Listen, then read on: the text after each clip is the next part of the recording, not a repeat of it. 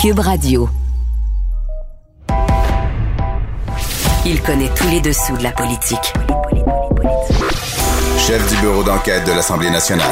Antoine Robitaille. Là-haut sur la colline. Là-haut sur la colline. Cube Radio. Bon jeudi à tous. Aujourd'hui à l'émission, notre environnementaliste paradoxal, Louis-Gilles Franqueur, chasseur de son État, se penche sur la crise des chevreuils à Longueuil et dénonce la déconnexion des urbains qui ont manifesté contre la gestion du troupeau. Il nous donne aussi son avis sur le plan de lutte au changement climatique du gouvernement Legault.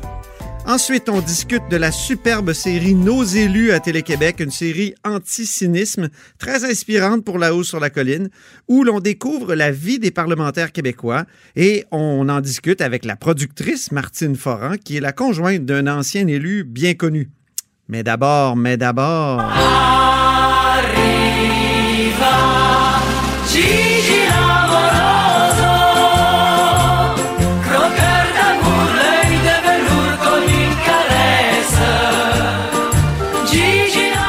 la dernière fois que vous entendrez cette musique de présentation à la hausse sur la colline, car notre compteur, Jean-François Gibault, n'y sera plus. Ben non, ce croqueur de chiffres qui, accessoirement, était directeur de la recherche à QMI, quittera QMI. Il a été nommé sous-ministre adjoint au ministère de l'Environnement.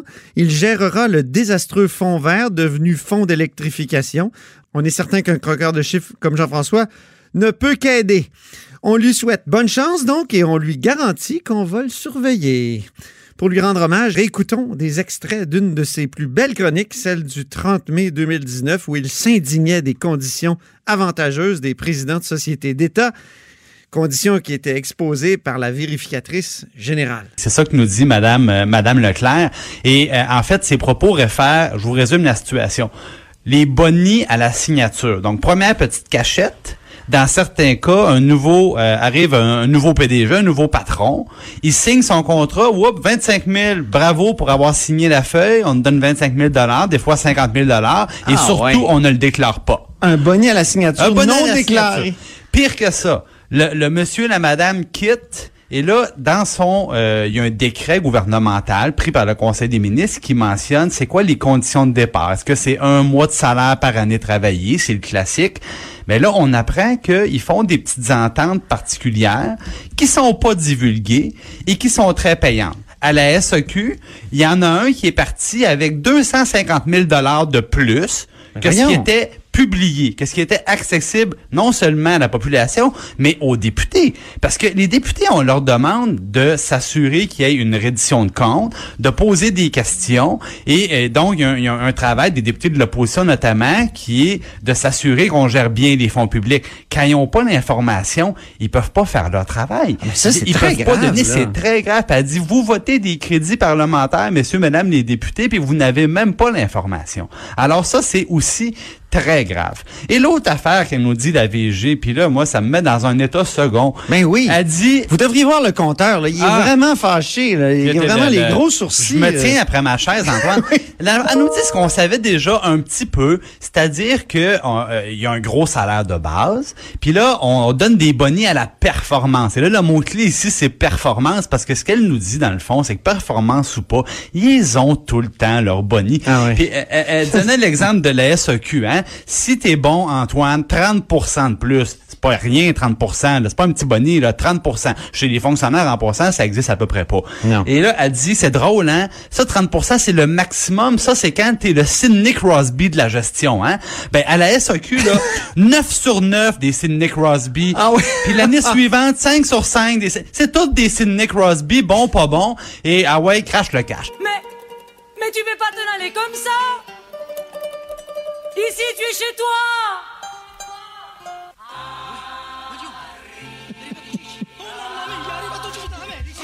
Tu entends? Tu les entends, Gigi? Ils sont tous là. Et oui, au revoir Jean-François et merci pour toutes ces chroniques.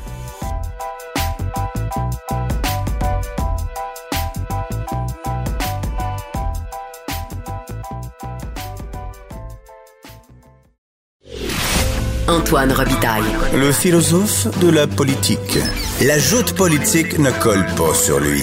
Il réussit toujours à connaître la vérité. Vous écoutez là-haut sur la colline. Louis-Gilles Francaire. Pour que l'écologie soit considérée comme une priorité. Le seul environnementaliste capable de confondre les climato-sceptiques. L'expert en environnement, Louis-Gilles Francaire. Bonjour Louis-Gilles Francaire. Bonjour Antoine, comment va? Ça va bien, journaliste et environnementaliste Louis-Gilles. Et chasseur, comment a été ta chasse? Ah ben ça a bien été. Mon garçon et moi, on a fait chacun notre chevreuil. Alors euh, le Cro-Magnon en moi est satisfait. On passe l'hiver, le brontosaure est dans, le, est dans la grotte. chevreuil, ça rime avec Longueuil, évidemment. T'aurais pu aller à Longueuil pour faire euh, ta chasse? non, je n'ai pas été chassé à Longueuil. Le climat est pas assez bon là-bas. non, mais je rappelle quand même que dans le parc euh, Michel Chartrand, là, il y avait un problème de surbroutage, puis euh, il y avait trop de chevreuils. Alors, on a songé à en éliminer quelques-uns, à diminuer la taille donc euh, du, troupeau. Puis il y a eu vraiment une levée de bouclier. Finalement, Longueuil a changé de a changé d'idée. Aux États-Unis, on gracie des dindes, à Longueuil, des chevreuils. Oui, alors ils ont changé leur fusil d'épaule, comme qui dirait. mais eh, écoute, mais qu'est-ce que tu penses de cette levée de bouclier-là des défenseurs des animaux à tout craindre? Ben, c'est tout simplement, euh, je pense, un phénomène d'animalisme euh, et une sorte d'écologisme urbain déconnecté des lois de la nature. Euh, je veux dire, on voit, il y a personne en campagne qui se qui s'offusquerait qu'on chasse le chevreuil. Ça fait partie de la vie. Les humains ont toujours vécu de, de la mort d'une autre espèce, de la mort des végétaux, etc. Toute la nature, c'est un cycle du carbone, c'est un renouvellement constamment des espèces entre Israel. Et euh, la déconnexion des urbains fait en sorte qu'ils savent même plus comment leur viande arrive dans l'assiette. Ils savent même plus euh, comment fonctionnent les cycles de vie. Cette déconnexion culturelle est extrêmement profonde et fait en sorte que pour quelque chose de simple comme d'abattre un, de régler le problème en abattant un surnombre de chevreuils, eh ça provoque une levée de bouclier alors que pendant ce temps-là, il y a des problèmes biologiques beaucoup plus graves. Les mhm. bélugas sont en train de disparaître. Il y a plusieurs espèces. Le chevalier cuivré est en train de disparaître au parc de Montréal. Ça, c'est une espèce unique au monde. Chez nous, il n'y a aucune levée de bouclier là-dessus. Et ça, ça serait vraiment important. Et ça, ça traduirait de véritables convictions ou connaissances de l'écologie. Mhm. Alors, le gouvernement euh, a toujours essayé quand il y a eu des problèmes de surnombre d'espèces, que ce soit pour les caribous dans le parc de la Gaspésie, on fait de l'abattage des coyotes. Il y a trop de coyotes et on protège la population en enlevant un certain nombre de prédateurs. Euh, le problème, c'est comment dire, c'est pas leur vrai remède parce que les caribous, ce dont ils auraient besoin, c'est un territoire plus grand. Les caribous dans Charlevoix, que ce soit à Val d'Or, il manque de territoire. C'est l'habitat qui se perd. Et ça, c'est les humains qui empiètent. Les humains, ben, ils disent, euh, c'est terrible, on en abat quelques-uns, oui, mais c'est pire que tout. Moi, je me rappelle ici, je chassais la bécasse dans un territoire qui était presque vierge. Et puis, à un moment donné, il y a un gars qui a décidé de commencer à faire un développement là-dedans. Et puis, euh, il y avait une ou deux maisons, puis il me voit chasser, puis il me dit, écoute, c'est épouvantable, c'est un crime, tu chasses.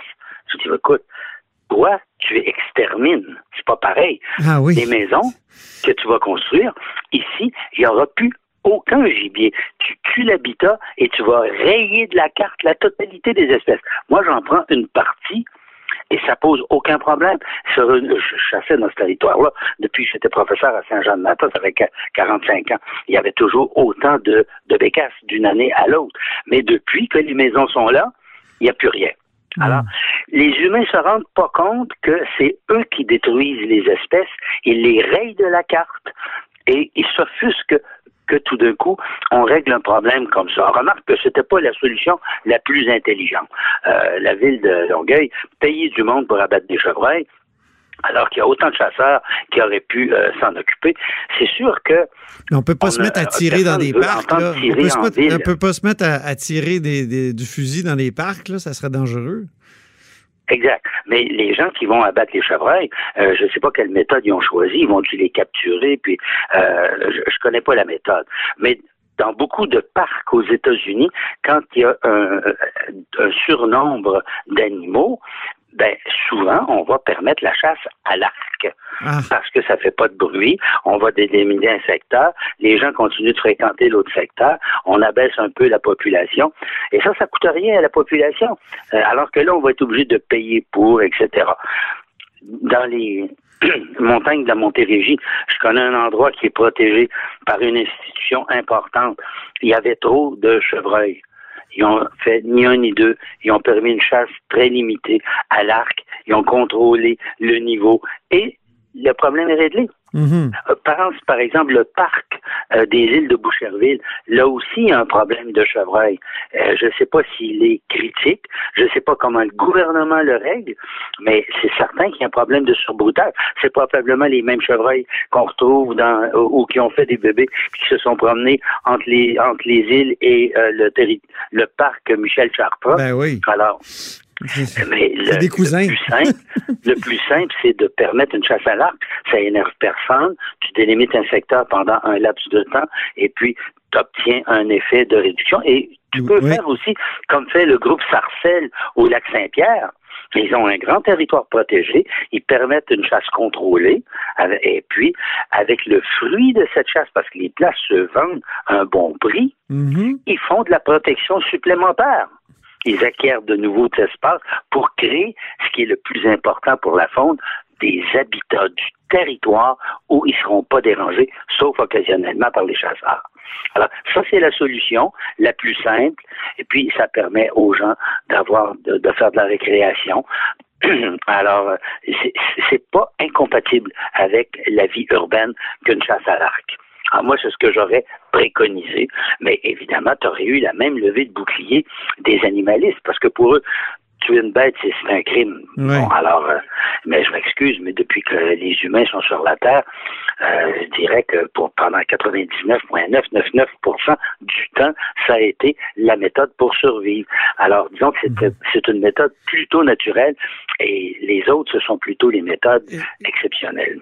Louis-Gilles, il nous reste peu de temps, mais je veux absolument qu'on discute du plan vert du gouvernement Legault qui a été déposé par Benoît Charette, là, le plan de lutte euh, au changement climatique. Qu'en as-tu pensé? Oui. Ben, écoute, euh, d'abord, je trouve que c'est un pas important parce qu'on a un plan qui est déchiffré avec des objectifs. Euh, c'est plus cohérent que ce qui s'est fait dans le passé.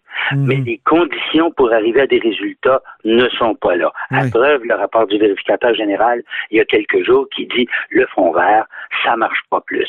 Mais si le ministère de l'Environnement et le gouvernement dans son ensemble n'est pas capable de mieux contrôler ses investissements dans le- les changements climatiques, je vois pas pourquoi les 6 milliards vont être mieux dépensés que faut dire que l'analyse du plan vert. Louis-Gilles, l'analyse du plan vert vers le vérificateur général, c'était 2017-2018. Donc, c'était encore l'ancienne mouture, l'ancienne gestion. hein, Oui.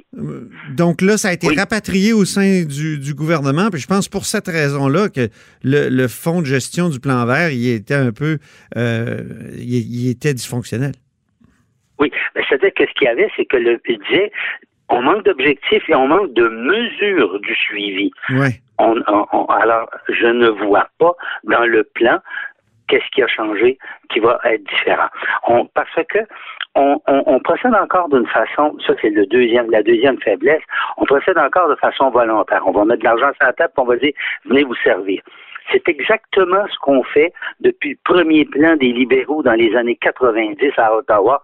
Ça n'a jamais marché, Bon. sauf donner des résultats marginaux à un moment donné, quand on joue avec un problème majeur comme la COVID, tu dis au monde, il faut embarquer, les- la participation des individus est fondamentale, mais à un moment donné, tu te rends compte qu'il y a une frange de la population ou une frange du problème qui se règle pas parce que les gens embarquent pas. Là, tu mets un cadre, puis tu dis, ben là, on va fermer des bars, là, on va fermer ça. Ce qui manque dans le plan, c'est ce type d'encadrement. Si ça ne marche pas, quelles vont être les balises et comment on va forcer le jeu? Mhm. Alors, ça, c'est là qu'est le problème.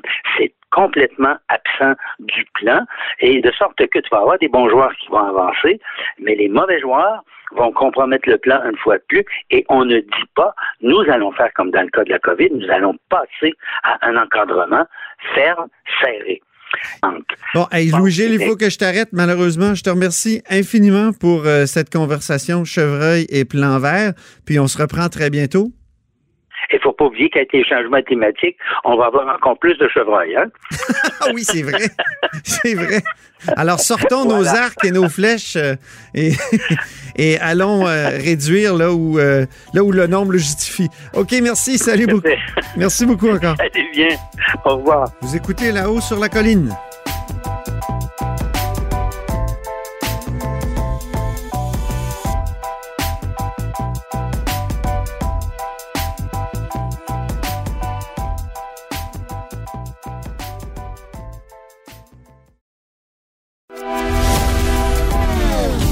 Philosophe, poète dans l'âme, la politique pour lui est comme un grand roman d'amour.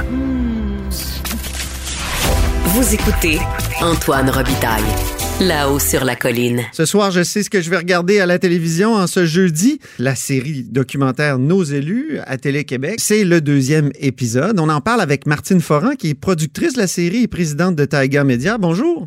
Bonjour. Comment vous est venue l'idée de cette série-là? Moi, j'ai vu le premier épisode et j'ai vraiment été touché pour être ici depuis 15 ans sur la colline parlementaire. Là. On voit des choses que nous, journalistes parlementaires, j'ai été reporter, j'ai été éditorialiste, on n'en parle pas souvent de cet aspect-là là, de, de, la vie. Donc, euh, comment vous est venue l'idée?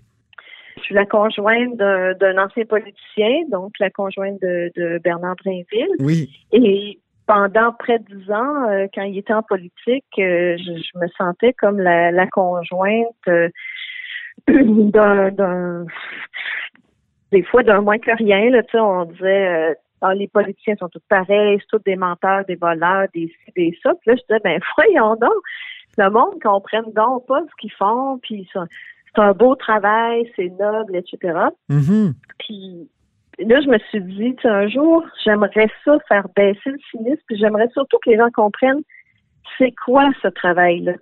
Fait que j'ai attendu, évidemment, qu'il quitte la politique. Et euh, après ça, je me suis mis au travail. Donc, euh, là, on est avec la série Nos élus à, à Télé-Québec, puis on est on est très fiers. Je pense que je pense qu'on a réussi euh, ce qu'on voulait faire. C'est très touchant, c'est très touchant cette série-là. En tout cas, le premier épisode euh, qui portait sur tous les chemins mène à la politique, où on voit, euh, par exemple, euh, la politicienne Joëlle Boutin, mère monoparentale, qui fait son entrée au Salon Bleu, entre autres, puis Harold Lebel, euh, qui nous dit quelque chose de très touchant. Là. Il dit euh, parfois on s'occupe euh, des gens, puis en politique, de, de, nos commettants, tout ça, puis on oublie de s'occuper de nos proches. Et c'est, vrai que ça doit être un choix déchirant. Oui, mais la plupart nous le disent tous. quand ils sont au Parlement, ils se sentent coupables de ne pas être avec leur famille parce que c'est de très longues heures, la vie de député. Et quand ils sont avec leur famille, ben ils se sentent coupables de ne pas faire avancer leur dossier. Fait que ça leur prend euh, quelques années avant de trouver un équilibre euh, où ils sont capables de, de se sentir bien. Alors, euh, ça, on l'a, entendu là, de, de, la plupart de, de nos protagonistes, oui. C'est d'ailleurs le, l'épisode de ce soir s'intitule Trouver l'équilibre. Oui, exactement. Euh, ce soir, on va voir euh, Émilie euh, Lessard-Terrien de QS. Euh, Émilise. euh, Émilise, pardon, oui, Émilise, euh, qui est enceinte au moment du tournage et qui a quand même un petit bébé de, de deux ans, puis elle essaie à quelques reprises dans l'année de faire venir son conjoint une semaine où elle siège au, au Parlement parce que elle est députée au Témiscamingue, euh, ça lui faut qu'elle vienne en avion, qu'elle fasse des heures de route. En tout cas, c'est toute une expédition à chaque semaine. Et euh, ils viennent passer la semaine avec elle, mais elle a tellement peu de moments à leur accorder. C'est presque déchirant là de, de voir ça, mais elle essaie par tous les moyens Euh, que ça va être un très bon épisode ce soir aussi là, euh, pour trouver euh, que chacun nous explique la place euh, qui, qui, prend en fait euh, l'équilibre qu'il essaie d'avoir dans ce travail-là, mais on sent que c'est fragile. Comment vous avez choisi les personnages? Parce que vous aviez 125 euh, possibilités? Oui, en fait, euh, on avait euh, libre choix. Euh, On n'a pas eu de, de des partis nous nous proposait pas personne. Nous, ce qu'on a fait, c'est qu'on avait deux conseillers à la scénarisation qui sont anciens chefs de cabinet. Ah oui. Donc j'avais Pierre Miette, un ancien chef de cabinet Oui. chez les libéraux. Et il y avait Éric Gamache, ancien chef de cabinet péquiste. Et, oh, le coach de, de M. Arruda? Le coach de M. Arruda. ouais, oui, quand on a su ça, on, on s'est un peu amusé. Et euh, Shirley euh, Bishop aussi, qui, euh, qui s'est joint à l'équipe, qui, qui, qui nous a été d'une aide extraordinaire. Oui. Donc, euh, eux avaient, euh, nous ont fait comme une courte liste. Et puis, euh, Louis Asselin, le, le réalisateur de la série, et moi, on les a rencontrés, là, euh, puis on a essayé de, de prendre des gens. On voulait pas prendre... euh, on, a fait attention. Nous, ce qu'on veut montrer, c'est que il y a du travail qui se fait entre les partis. Euh, au-delà de la partisanerie, il y a un travail d'équipe qui, se fait entre les députés. Donc, on, on a essayé de prendre euh, des élus qui correspondaient un peu à ça. Euh, on n'a pas pris les gens qui, sont très sont qui sont plus partisans, qui, qui, qui sont plus carrés, si on veut. Nous, Ah oui? on, on voulait montrer l'humain qui était derrière. Fait qu'on a choisi des gens qui avaient qui portaient euh, à l'Assemblée des dossiers où euh, ils devaient avoir l'aide des autres partis pour amener euh, leur projet de loi ou leur leur dossier à terme. Fait que ça, ça a joué beaucoup. Mhm. Et on on leur demandait pas nécessairement d'avoir accès à leur famille. Quand on a eu choisi nos élus, ceux qui ont accepté qu'on tourne euh, en dehors de leur travail, on l'a fait. Les autres, il n'y a aucun souci, on, a respecté leur choix, hein, ça leur appartient. Mhm. Et donc, c'est comme ça qu'on les a choisis, mais je pense que notre euh, casting, comme on dit en bon français, euh, Ouais. est bon, euh, autant hommes, femmes, euh, Mhm. Pourquoi malgré pourquoi malgré ce travail-là que, que les élus font, on est aussi cynique dans notre société à l'égard de nos élus? Ben en fait, nous, ce qu'on a, ce qu'on montre dans la série Nos élus, c'est ce que les journalistes ne montrent pas.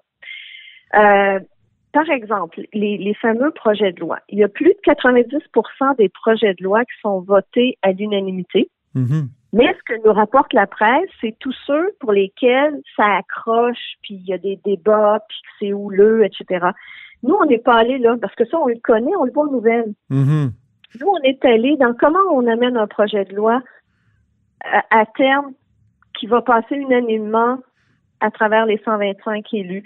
Fait qu'on a essayé de montrer vraiment euh, ce que la presse quotidienne ne nous euh, ne nous montre pas. Puis on a axé la série sur les humains d'abord.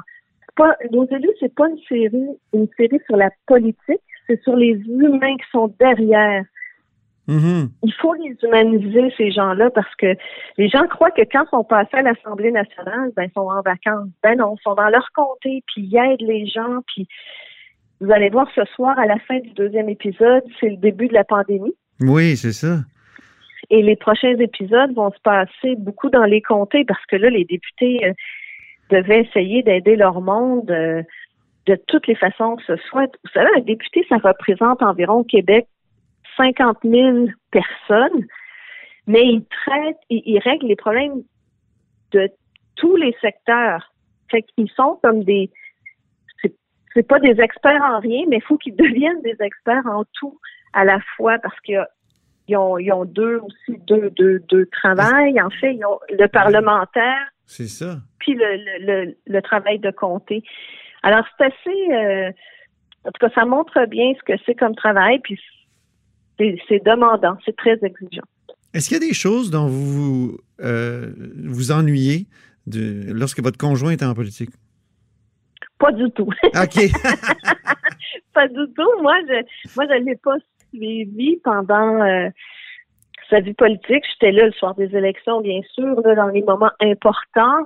Mais non, d'abord, nous, on a trois enfants. Je, j'élevais les enfants, j'ai mon travail. Fait que j'avais pas le temps. Puis j'avais surtout pas d'intérêt. Et, et cette série-là, je l'ai fait vraiment euh, parce qu'on a mangé des coups. Comme Ben oui. famille, euh, on mange des coups, nos enfants mangent des coups euh, quand le conjoint est en politique. Puis j'avais juste le goût, moi, de dire au monde, regardez ce que c'est. Parce que ces gens-là, ils sont là pour les bonnes raisons. Il y en a peut-être un ou deux dans la gang là, qui sont pas là pour les bonnes raisons, mais ça, il y a ça dans tous les domaines. Là. Tu sais, il y a des il y a des mauvais médecins, il y a des mauvais journalistes, il y a des mauvais producteurs, peu importe. Mais les politiciens, la très, très, très, très vaste majorité sont là pour les bonnes raisons, pour aider à faire avancer les causes euh, et, et aider euh, au bien commun de la société. Alors, c'est ce que je voulais montrer pour euh, pour essayer de faire baisser le taux de cynisme. Là, c'est vraiment ça le but. Puis je me dis, vous savez, si jamais il y a des jeunes qui écoutent ça, puis qui se disent Wow, mais c'est noble comme travail, moi j'aimerais ça, faire ça. Ben wow, tu sais, on va avoir réussi un- Ah oui. on va avoir réussi notre travail parce que on a besoin de gens compétents, de jeunes, de, de, de gens avec des idées qui ont le goût de faire avancer les choses. Alors, c'est ça, le, le cynisme, si ça, ça peut faire en tomber une partie, euh, on va avoir réussi. Je pense que c'est ça. Un des nouveaux aspects de la politique, euh, des nouvelles réalités, euh, c'est la polarisation extrême. On l'a vu aux États-Unis. Avez-vous senti ce type de, de, de, déchirement-là, de polarisation dans les coulisses du pouvoir ici au Québec? Non, on n'a pas senti ça. Puis, euh, vous savez, quand j'ai choisi l'équipe pour embarquer dans la série, je me rappelle au jour 1, euh, je, je suis allée avec euh, Louis Asselin, le réalisateur, à l'Assemblée. Il n'avait jamais mis les pieds à l'Assemblée nationale. Et moi, je tenais que l'équipe autour de ce projet-là soit euh, vienne pas de la politique, n'ait pas de jugement sur la politique, soit complètement en dehors de ça et qu'il le découvre en, en, en travaillant sur le projet. Oui. Et ça a tellement donné des bonnes choses. Ces, ces gars-là, ces filles-là, maintenant, sont, sont accros de politique. Ils aiment leurs politiciens. Ils savent ce qu'ils font, fait qu'ils sont fiers. Puis vous savez, à un moment donné, dans, dans la série, euh, il y a Mathieu Lacombe qui nous dit... euh, Oui. Le ministre de la quand- Famille, oui.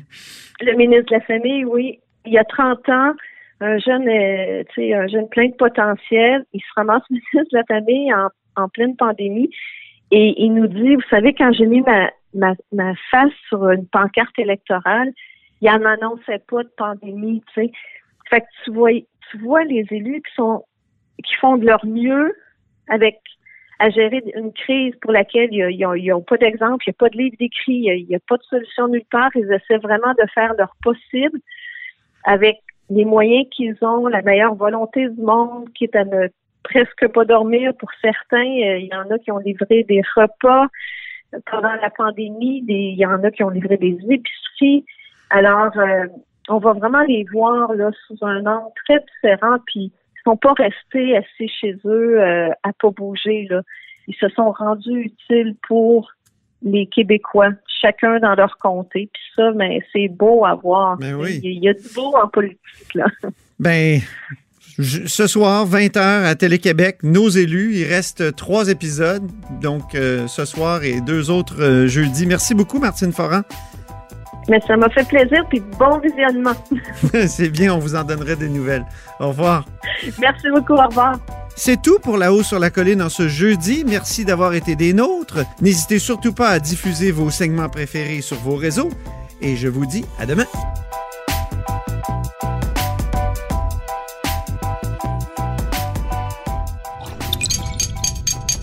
Cube Radio.